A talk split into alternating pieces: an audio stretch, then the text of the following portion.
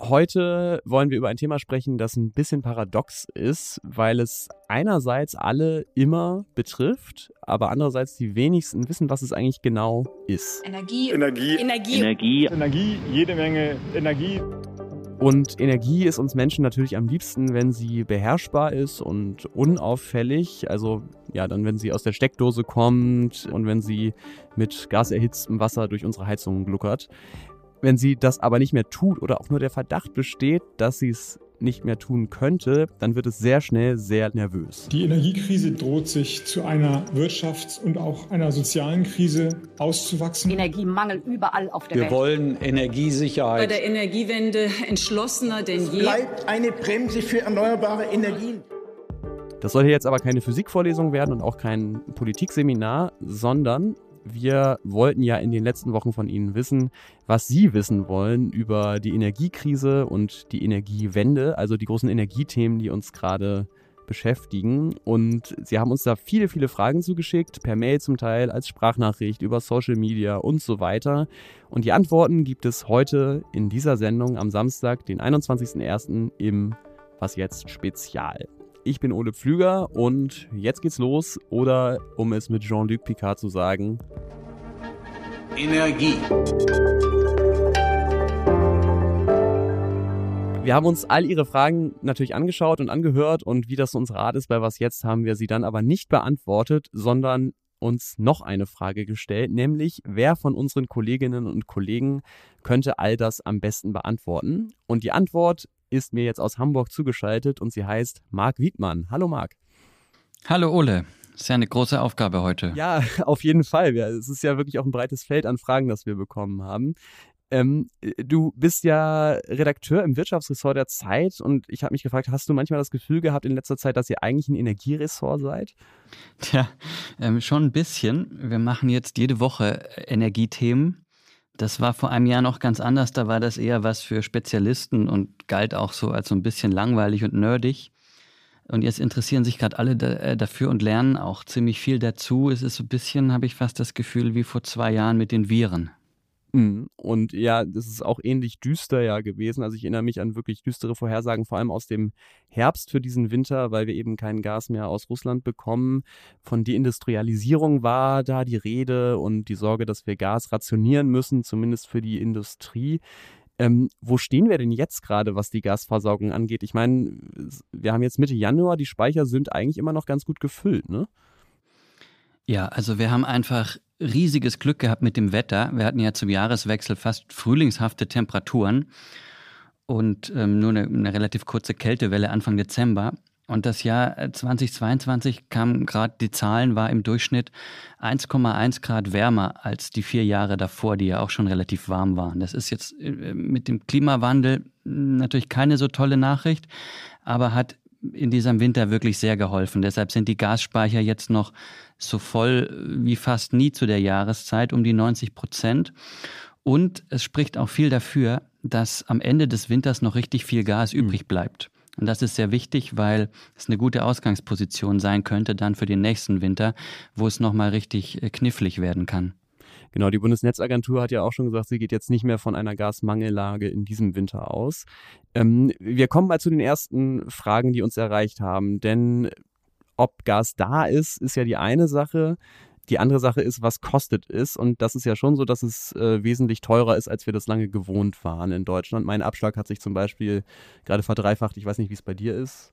Oh je, ja, ist auch deutlich hochgegangen, der Strompreis. Äh, ja. Genau, Strom kommt ja auch noch dazu. Ja. Ähm, und da liegt natürlich eine Frage total nahe, die uns viele gestellt haben. Geht das irgendwann mal wieder vorbei? Also wenn der Krieg zum Beispiel zu Ende ist, kriegen wir dann wieder Energiepreise wie vorher?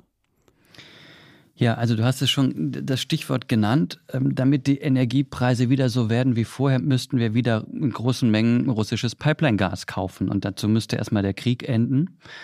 Und ähm, das würde wahrscheinlich nicht reichen, sondern ich würde vermuten, dass dann auch in Moskau eine neue Regierung ihr Amt antreten müsste, die sich wirklich ähm, äh, dann eigentlich auch ein bisschen schämt für das, was passiert ist. Und das ist ja nicht äh, im Moment nicht wirklich zu erkennen. Okay, also so sehr wir alle auf ein Ende dieses furchtbaren Krieges hoffen, die Strom- und Gaspreise hängen da nur sehr bedingt dran. Aber unser Hörer Jonas hat noch eine andere Hoffnung. Hi, mich würde mal interessieren, inwieweit die Gaspreise sinken könnten, wenn die LNG-Terminals voll am Laufen sind. Also, dass es billiger werden könnte, wenn Deutschland selbst mehr flüssiges Gas per Schiff importieren kann. Was denkst du dazu? Dieses russische Pipeline-Gas war einfach unglaublich billig. Das hat, ich habe mal nachgeschaut, im Jahr 2020 an der Börse im Schnitt nur 9 Euro pro Megawattstunde gekostet. Davon kann man heute nur träumen. Das LNG, das wir jetzt per Schiff aus der ganzen Welt importieren, ist halt äh, ein Vielfaches so teuer. Das muss ja erst äh, runtergekühlt werden, auf Tankern transportiert mhm. werden und dann wieder bei uns regasifiziert werden. Und ähm, das wird nie so billig sein wie dieses russische Pipeline-Gas. Deswegen fürchte ich, dass es auf absehbare Zeit nicht mehr so richtig günstig wird wie früher. Ist das denn beim Strom äh, zumindest wahrscheinlich? Beim Strom hängt es auch sehr am, am Gas, der Preis im Moment. Mhm. Natürlich ist die Hoffnung, dass wir irgendwann so viele Windräder und Solarkraftwerke gebaut haben, dass wir dann ganz billigen Strom haben. Aber die müssen erstmal gebaut werden. Also da ist auch nicht eine schnelle Lösung in Sicht. Mhm. Genau, da kommen wir gleich noch drauf, warum die nicht so ohne weiteres in Sicht ist. Ähm, vielleicht kannst du noch mal kurz eine Übersicht geben, wo das ganze Gas, mit dem wir jetzt Deutschland beheizen und äh, die Industrie betreiben, überhaupt herkommt. Also wo hat die Bundesregierung überall jetzt Gas besorgt als Ersatz für das, was nicht mehr aus Russland kommt? Ja, also die Lücke ist ja ziemlich groß. Das waren ähm, zu Kriegsbeginn 55 Prozent des Gases, das aus Russland kam. Und ein Teil davon wurde tatsächlich eingespart. Da gibt es auch aktuelle Zahlen von der Bundesnetzagentur. Im letzten Jahr ist der Gasverbrauch in Deutschland um 14 Prozent zurückgegangen im Vergleich zum Schnitt der vier vorhergehenden Jahre. Hm. Und ähm, als zweites haben wir dann ein bisschen mehr Gas bekommen aus den Ländern, die uns bisher schon beliefert haben, vor allem Norwegen, aber die konnten jetzt auch nicht ihre, ihre Liefermengen verdoppeln.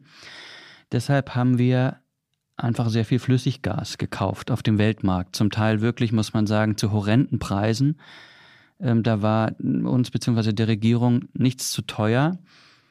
Und dieses Gas kommt derzeit vor allem aus den USA. Es gibt aber ganz viele Herkunftsländer. Dazu gehören auch Algerien, Angola, Nigeria, auch ein bisschen Katar und sogar über Umwegen wieder aus Russland. Es gibt ja kein EU-Embargo auf russisches Gas.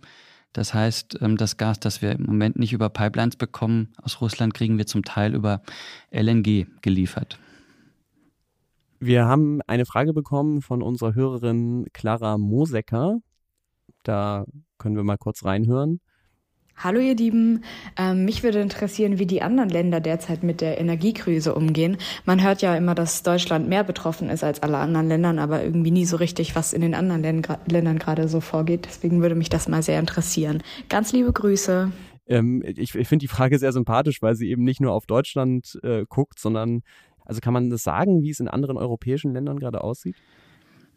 Ja, es gibt natürlich viele Länder in Europa, das ist ein bisschen äh, komplex, aber man muss unterscheiden, glaube ich, zwischen Gas und Strom. Der, der Gasmarkt äh, hängt in Europa zusammen und wird schon stark vom Weltmarkt bestimmt. Das heißt, die Preise sind da relativ ähnlich.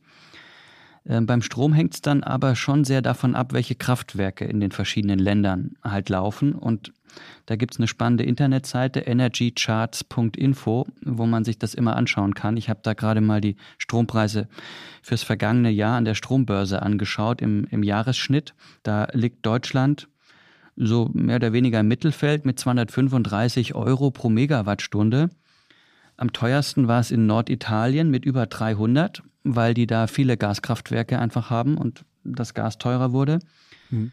Am günstigsten war der Strom in Nordnorwegen mit nur 24 Euro. Das ist ein Riesenunterschied und die haben halt viel billige Wasserkraft. Mhm. Und aber jetzt ist nochmal eine andere Frage, was von diesen Preisen dann bei den Verbrauchern ankommt. Da spielen ja dann die Regierungen auch noch eine Rolle. Und da gibt es halt dann manche Regierungen wie die deutsche oder die französische oder auch die spanische, die da mit massiven Subventionen eingegriffen haben. Und es gibt andere Länder, die sich das weniger leisten können. Vielleicht ein Gedanke noch, die wirklich Leidtragenden sind jetzt gar nicht unbedingt die, die Bürger in Europa, sondern mhm. in den Entwicklungsländern wie, wie Pakistan oder Bangladesch. Ähm, da ist, sind die Gaspreise so gestiegen, dass die zeitweise nicht mehr kaufen konnten. Und dann gab es sogar äh, zeitweise Stromausfälle. Da will ich äh, gleich noch eine weitere Gerechtigkeitsfrage anschließen und zwar nach den fetten Sondergewinnen, die einige Energiekonzerne letztes Jahr gemacht haben. Und zwar nicht trotz, sondern genau wegen der Energiekrise und wegen des Krieges. Da war die Debatte ja sehr groß, ob man diese sogenannten Übergewinne besonders besteuern sollte. Und Florian Hanke hat uns gefragt, weiß man denn eigentlich, wie hoch diese Gewinne genau waren? Jede Krise hat ihre Gewinner und die sind in dem Fall auch gut zu identifizieren. Das sind zum Beispiel die großen Öl- und, und Gasförderer, die schwimmen gerade in Geld. Das sind Firmen wie ExxonMobil aus den USA, Chevron, Total, BP, Shell oder auch der Staatskonzern Aramco aus Saudi-Arabien. Der hat im dritten Quartal des letzten Jahres irrsinnige 42 Milliarden Gewinn gemacht 40 Prozent mehr als im Vorjahr. Und das sind, wenn man zusammenrechnet, fast so viel, wie alle DAX-Unternehmen im ganzen Jahr verdienen. Wahnsinn. Das sind schon gigantische Summen. Man nennt das dann Windfall Profits oder Zufallsgewinne, weil die ja einfach Glück gehabt haben, ähm, dass die Preise so gestiegen sind. Das ist ja keine eigene Leistung. Und die EU schöpft jetzt tatsächlich einen Teil davon ab. Das betrifft Gewinne, die 20 Prozent über dem Durchschnitt der drei Vorjahre liegen. Von denen soll ein Drittel mhm. besteuert werden. Das ist noch relativ mild, finden auch viele Kritiker zu mild und trotzdem hat der US-Konzern Exxon jetzt dagegen geklagt und die Gerichte werden entscheiden, ob das Bestand hat. Und das trifft ja auch auf Russland selbst zu, ne? Also, obwohl viel weniger äh, Gas und Öl und Kohle nach Europa exportiert wurden, sind ja die russischen Einnahmen erstmal gestiegen, weil, weil die Marktpreise so viel höher waren. Was man ja aber nicht vergessen darf, ist, selbst wenn man jetzt kaum noch fossile Energieträger aus Russland importiert und hier verbrennt, es gibt ja durchaus auch Gründe, sobald wie möglich gar kein Erdgas und gar keine Kohle und gar kein Öl mehr zu verbrennen, egal wo sie herkommt, weil wir ja eben auch in einer viel fundamentaleren Energiekrise noch stecken, die über diesen Winter hinausgeht. Und zwar, ja, dass durch unsere Art Energie, durch Verbrennung von fossilen Energieträgern zu gewinnen, unsere Lebensgrundlage auf diesem Planeten gefährdet wird. Also Stichwort Klimakrise. Und das äh, fand ich ganz interessant, weil das treibt offenbar wirklich auch viele Hörerinnen und Hörer um. Wir hatten eigentlich eher nach Energiekrise-Fragen äh, gefragt. Wir haben aber wahnsinnig viele Energiewende-Fragen bekommen. Und das ist jetzt sozusagen der zweite große Block. Ist ja auch gut so, weil das hängt ja auch miteinander zusammen. Absolut, ja, absolut. Das werden wir gleich, gleich glaube ich, auch noch sehen. Vielleicht kannst du ganz kurz einmal sagen, wo stehen wir eigentlich gerade, was die Energiewende angeht? äh, geht in Deutschland. Wir haben ja auf Zeit Online immer diesen Energiemonitor, wo ich letztes Jahr auch verfolgt habe, die Ausbauziele für Solar- und Windkraft sind ja erreicht worden. Also alles gut. Ja, die Ausbauziele für dieses Jahr sind erreicht worden. Das sind aber Ausbauziele, die ähm, hinten und vorne nicht reichen. Wenn man sich das mal anschaut auf so einer längeren Zeitachse, dann sieht man, dass äh, der Ausbau bei Wind und bei Solar in den letzten Jahren brutal eingebrochen ist ähm, und nur noch ein, ein Bruchteil dessen ist, was er früher mal war. Und um die deutschen Ziele zu erreichen, dass im Jahr 2030 80 Prozent des Stroms erneuerbar sein soll und ähm, wir dann auch noch wissen, dass wir da mehr Strom brauchen als heute, weil wir ja E-Autos haben und elektrische Wärmepumpenheizungen und so weiter, dann reicht das wirklich hinten und vorne nicht. Und da muss jetzt richtig viel passieren in den nächsten Jahren, um diese Ziele zu erreichen, zumal wir ja auch Atomkraftwerke und Kohlekraftwerke abschalten wollen. Also fehlende politische Ambition ist nur ein Grund, äh, weshalb es nicht schnell genug vorangeht. Aber, und das hat auch sehr viele von unseren Hörerinnen und Hörern interessiert, das Thema Bürokratie. Ich habe mal in einem deiner Texte gelesen, wie lange es dauert, in Deutschland ein Windrad aufzustellen und dass es vor allem an den bürokratischen Hürden für erneuerbare Energien liegt. Ja, das kann man kaum glauben. Das sind aber tatsächlich laut Leuten, die solche Windräder bauen, im Schnitt sieben Jahre. Die sieben Jahre sind, bis überhaupt man anfängt zu bauen, glaube ich, oder? Genau. Das ist der ganze Planungs- und Genehmigungsprozess und das ist. Ähm, hm es gibt einfach unglaublich viele verschiedene Hürden. Das ist auch die Frage, die haben uns, glaube ich, fünf verschiedene Leute gestellt. Ähm, woran liegt das, dass es, so, dass es so lange dauert? Was ist da los? Es fängt damit an, dass man erstmal eine Fläche suchen muss. Das ist schon mal eine Riesenherausforderung, weil viele Länder und Kommunen da in den letzten Jahren sehr restriktiv geworden sind und, und äh, Abstandsregeln und so weiter äh, festgelegt haben. Wenn man das geschafft hat, muss man äh, im Genehmigungsverfahren unglaublich viele Gutachten erstellen lassen und erstaunlich viele Aktenordner mit Papier erstmal füllen. Zum Beispiel ein Unternehmer, der südwestlich von Leipzig sieben alte Windräder durch neue ersetzen wollte, der ist in einen Copyshop gefahren und hat dort 70.000 Blatt Papier kopiert. Krass. Hat die dann in 80 Aktenordner äh, einsortiert und in einem kleinen Bus zum zuständigen Amt gefahren, weil da halt auch noch nichts digitalisiert ist und die das dann auch alles, dann, dann muss er selber halt kopieren für die ganzen Behörden, die dann da beteiligt sind. Als nächstes muss dann in den Behörden jemand Zeit haben und wenn da mal ein Sachbearbeiter länger krank ist oder ausfällt oder eine Sachbearbeiterin, dann steht da gerne auch mal alles still. Und dann gibt es auch noch die Anwohner und Naturschutzverbände, die in den letzten Jahren viele Windprojekte und auch heute noch massiv bekämpfen und dagegen klagen. Und dann geht das vor Gericht und dauert auch gleich noch mal ein paar Jahre länger, weil die. Gerichte mhm. auch nur sehr langsam zu ihren Urteilen kommen. Also man braucht da wirklich eine enorme Ausdauer. Also eine naheliegende Antwort, was man dagegen tun kann, ist wahrscheinlich mehr Personal. Aber gibt es irgendwie noch weitere Mittel, also irgendwie Perspektive, diese ganze Bürokratie auch ein bisschen zu reduzieren? Ja, also Personal, da gibt es eine Studie, dass ähm, fürs Erreichen der deutschen Klimaziele in den Behörden und auch Gerichten 16.000 Stellen fehlen. Das finde ich auch eine, eine verrückte Zahl. Und naja, Olaf Scholz hat versprochen im Wahlkampf, dass seine Regierung im ersten Jahr alle nötigen Gesetze machen oder ändern wird, damit es schneller vorangeht mit dem Ausbau der erneuerbaren Energien. Und die haben auch tatsächlich einiges gemacht. Das Wirtschaftsministerium hat äh, fast im Wochentakt äh, im letzten Jahr Gesetze erlassen oder Verordnungen angepasst. So ein paar kleine Beispiele. Wer jetzt für sein Dach eine Solaranlage kauft, muss dafür keine Steuer mehr zahlen, auch, der, auch auf die Erträge nicht mehr. Bei Windparks soll es Vorranggebiete geben, ähm, in denen wird dann nur einmal geguckt, ähm, ob da vielleicht gefährdete Vogelarten leben und dann muss man das nicht bei jedem Windrad einzeln neu machen, was viele Jahre äh, Zeit gekostet hat. Und im neuen EEG-Gesetz steht auch drin, dass dieser Ausbau jetzt im überragenden öffentlichen Interesse ist und der öffentlichen Sicherheit dient. Das klingt jetzt erstmal schön, soll aber dafür sorgen, dass es dann in den Behörden und Ämtern wirklich schneller geht, dass sie das priorisieren. Das hängt aber natürlich von den Leuten vor Ort ab, ob die es dann auch umsetzen. Und es gibt auch noch viele Fallstricke, die noch nicht gelöst sind. Es gibt immer noch viele komplizierte Regeln, die die Leute abschrecken. Nach wie vor, das hast du ja auch schon angedeutet, ist es ja ein Problem, dass erneuerbare Energieanlagen da, wo sie gebaut werden, oft nicht so gut ankommen. Und äh, da haben sich unsere Hörerinnen und Hörer auch einige Gedanken gemacht, was dagegen helfen könnte. Ein Vorschlag kommt von Behrendt. Der will die Leute quasi am Geld packen und sagt, naja, wäre es nicht gut, wenn, wenn mein Dorf jetzt umzingelt ist von Windrädern, wenn ich dann auch nur halb so viel zahle für den Strom dafür? Das würde sicherlich helfen mit der Akzeptanz. Ähm, es ist auch ein bisschen schon so, dass Kommunen oft was davon abbekommen, wenn ein Windpark auf ihrem Grund gebaut wird. Es gibt auch jetzt Projektentwickler, die sagen, wenn ihr uns Flächen gebt, geben wir euch noch ein bisschen mehr ab, um sozusagen bei diesem Kampf um Flächen jetzt die Nase vorn zu haben. Aber ähm, für die einzelnen Bürger, für den Strompreis bringt das jetzt in der Regel nicht so viel, weil der Strom normalerweise einfach auf dem normalen Strommarkt verkauft wird. Hm. Es gibt aber eine Möglichkeit, ähm, die jetzt auch die, die Bundesregierung mehr fördern will. Natürlich können sich auch Bürger zusammenschließen und sogenannte Bürgerwindparks selber bauen.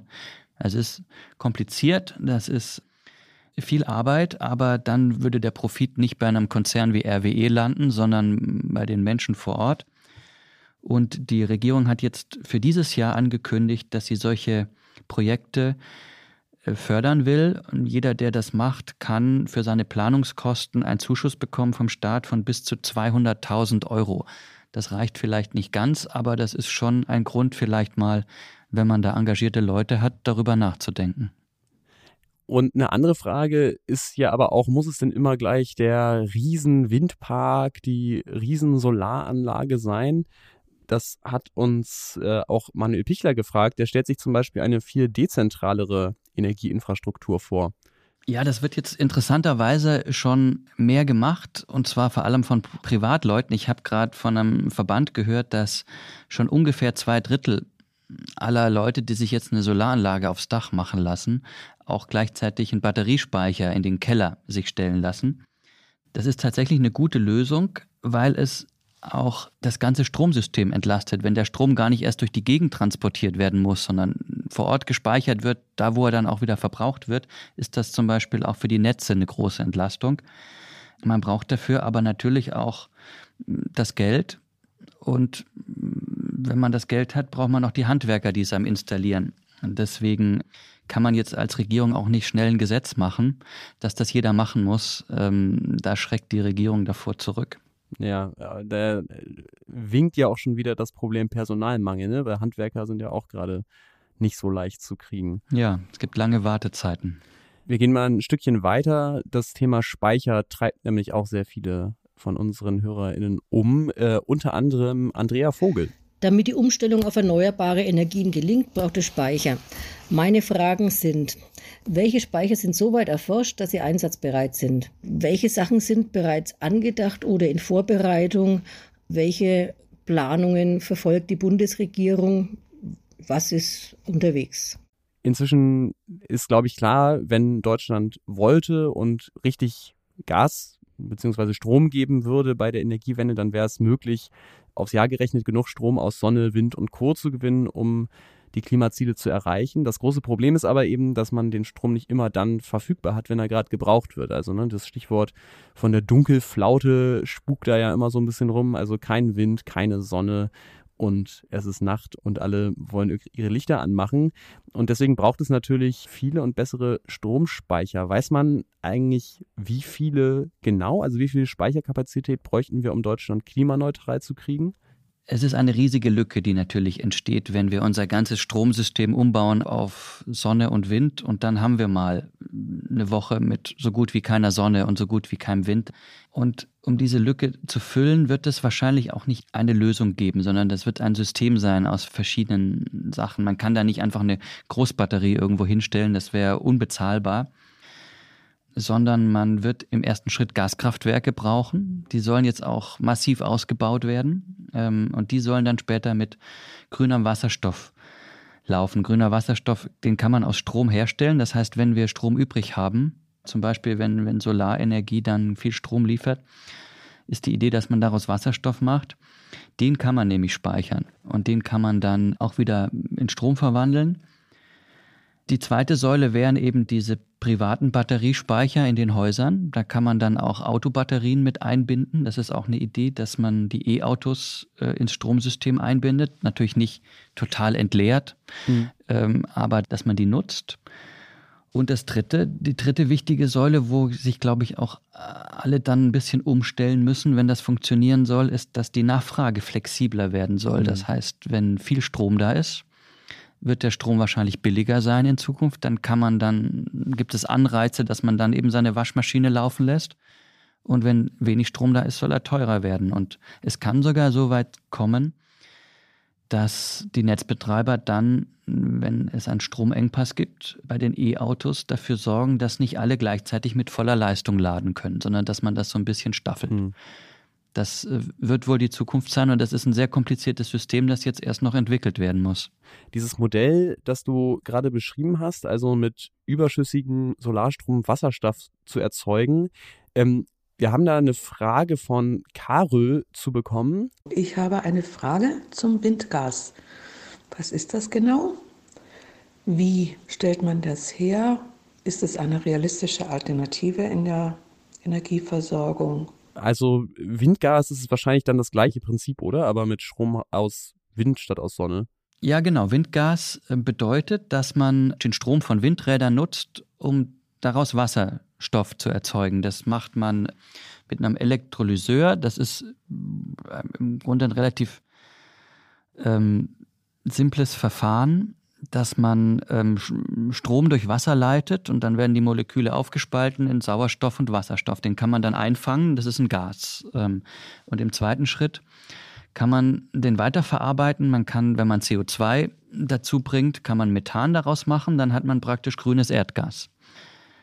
Ähm, das ist technisch möglich und wird auch schon in kleinen Anlagen probiert. Aber das Problem ist, dass dann natürlich bei den verschiedenen Schritten eine Menge an Strom verloren geht. Mhm. Deshalb ist der sogenannte Wirkungsgrad, der am Ende rauskommt, nicht so berauschend.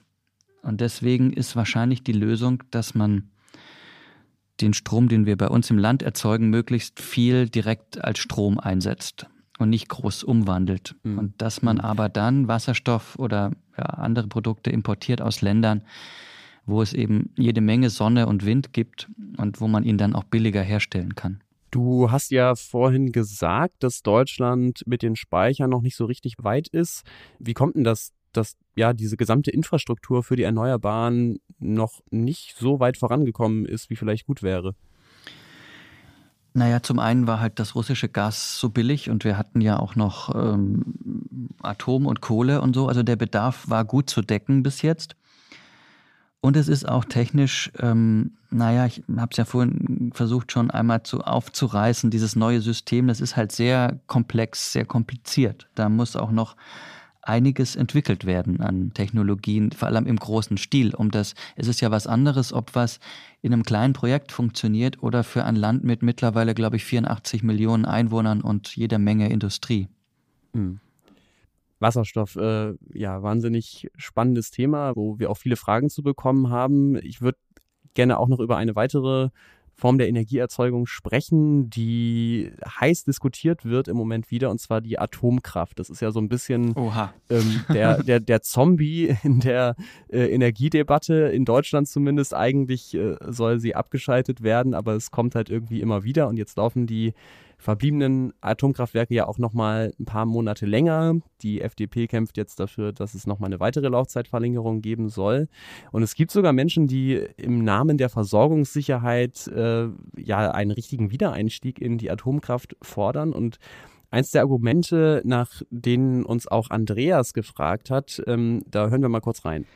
Es wird gern darauf verwiesen, dass es modernere und sicherere Reaktortechnologien gäbe, die auch weniger schädlichen Atommüll produzieren.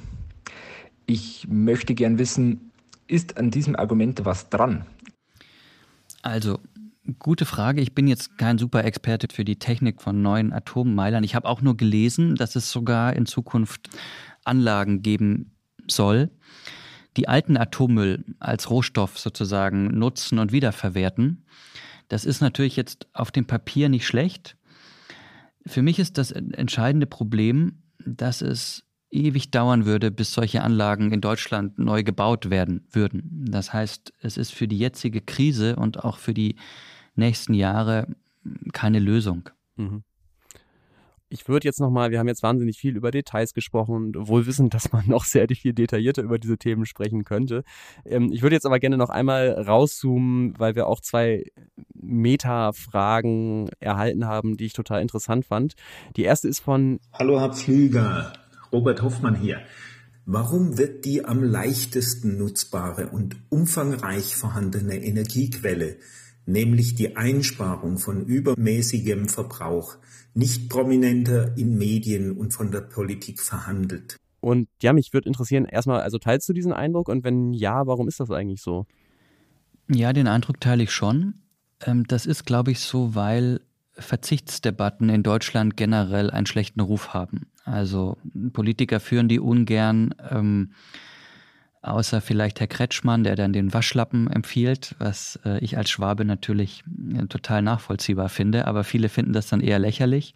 Ja. Und man merkt es auch zum Beispiel, wenn man sich anschaut beim Gas, da gibt es offenbar äh, eine Arbeitsteilung. Robert Habeck ist sozusagen für die guten Nachrichten zuständig und dieses, diese schlechten Nachrichten, die die Bürger immer wieder daran zu erinnern, dass sie sparen müssen und dass es knapp wird und dass es eng wird, das überlässt er dann dem Chef der Bundesnetzagentur, weil es einfach Politiker, ähm, die wollen nicht, nicht gerne so, so die Leute zu irgendwas drängen. Ja, und der Chef der Bundesnetzagentur muss nicht gewählt werden. Ne? Und ähm, aber natürlich ist es so, dass diese Funktion jetzt zum Teil auch übernommen wird von den hohen Energiepreisen. Natürlich haben die dazu geführt, dass jetzt alle Unternehmen versuchen, wirklich Energie zu sparen, auch die, die es bisher nicht versucht haben. Und auch viele Bürgerinnen und Bürger, weil es halt doch ins Geld geht. Mhm. Ähm, weitere, auch sehr spannende Beobachtung finde ich, die kommt von unserem Hörer Frank Müller. Und der sagt, ja, natürlich, es gibt immer viele Argumente gegen die Energiewende, also dass Menschen, dass sie zu teuer werden könnte für Menschen mit wenig Geld und dass Windräder für Vögel gefährlich werden können und dass Rohstoffe für Elektroautos unter skandalösen Bedingungen abgebaut werden, in Klammern für Verbrenner natürlich auch. Und Frank Müller sagt, naja, aber Artensterben und Ausbeutung und Armut, das sind doch alles Probleme, die es total unabhängig vom Klimaschutz auf der Welt gibt. Warum stellen wir dann an den Klimaschutz immer den Anspruch, diese Probleme gleich mitzulösen, anstatt halt das im jeweils zuständigen Politikfeld zu tun? Bisschen komplizierte Frage, aber was denkst du dazu? Ja, ich finde die Frage gut. Ähm, sie zeigt sich ja in vielen Kleinigkeiten, kann ich gleich noch eins nennen. Und ich glaube, dahinter steckt einfach so ein Wunsch, dass, dass wir Deutschen, sofern man von wir Deutschen sprechen kann, halt irgendwie es doch am Ende alles gut machen wollen, am liebsten perfekt. Und ich finde das auch grundsätzlich nicht verkehrt. Dabei entstehen ja auch tolle Dinge. Mhm. Aber die Gefahr ist halt, dass man es auch übertreibt, dass man sich in Details festbeißt, dass man die Dinge überlädt oder sich verzettelt und dann von anderen überholt wird die einfach flexibler sind und pragmatischer. Da mache ich mir gerade ein bisschen Sorgen, weil mhm. beim Thema Wasserstoff zum Beispiel die EU seit Jahren darüber diskutiert, was sie überhaupt als grünen Wasserstoff definieren will, welche Kriterien man da alles anlegen muss, dass es wirklich ökologisch perfekt ist. Und das sind sehr viele Kriterien, die die EU sich da ausdenkt. Und in derselben Zeit haben die USA einfach mal ein riesiges Förderprogramm aufgelegt mit dem Ergebnis, dass jetzt viele Firmen einfach mal schnell über den Atlantik äh, ziehen und dort ihre Wasserstoffprojekte aufbauen wollen. Und ich finde, wenn unser Jahrhundertprojekt Energiewende klappen soll, und das muss ja jetzt ehrlich gesagt klappen, weil ähm, wir haben uns mhm. als Land da ja ziemlich drauf festgelegt, dann müssen wir jetzt wirklich schnell handeln und sehr pragmatisch sein und sehr viele Dinge auf einmal hinkriegen. Und ich hoffe sehr, dass uns das auch gelingt. Das äh, hoffe ich auch. Das war die letzte Frage an dich. Vielen, vielen Dank dir, Marc, dass du dir die Zeit genommen hast, äh, diese Antworten zu geben. Auch im Namen unserer Hörerinnen und Hörer sage ich das. Dankeschön. Ja, danke auch. Hat Spaß gemacht. Das freut mich sehr und ich gebe den Dank aber natürlich auch nochmal in die andere Richtung. Danke an alle, die uns ihre Fragen geschickt haben. Ich hoffe, Sie sind uns nicht böse, wenn Ihre Frage jetzt nicht dabei war. Wir haben äh, versucht, äh, trotzdem alle Aspekte irgendwie abzudecken.